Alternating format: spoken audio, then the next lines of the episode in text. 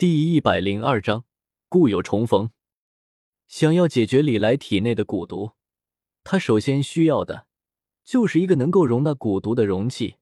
在斗破世界，可以倒是可以用天毒蝎龙兽的魔核，但是在一人之下世界，可没有魔兽这种东西，那就只能想办法搞代替品了。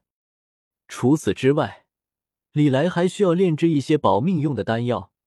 以保证陈朵在凝聚毒丹的时候不会直接嗝屁。好，没问题。马先红倒是没有推脱，一口便答应了下来。李来点了点头，然而还没等他说什么呢，便看到马先红突然对陈朵说道：“对了，陈朵，以后你记得不要乱穿这家伙给你的衣服。”说着，马先红指了指李来，看着李来的眼神。很是不对劲，这只是一个意外，老马，不是你想的那样。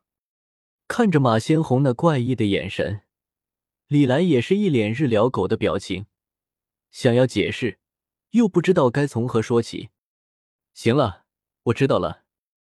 马先红点了点头，但是脸上的表情却分明写着“我才不信你说的鬼话，你个 LSP！”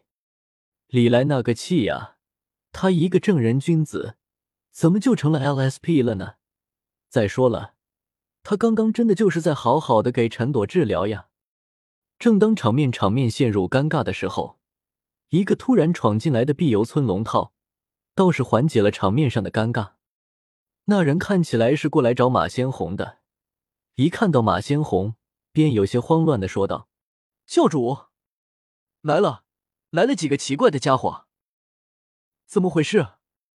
这下子，马先红的注意力总算是被吸引走了。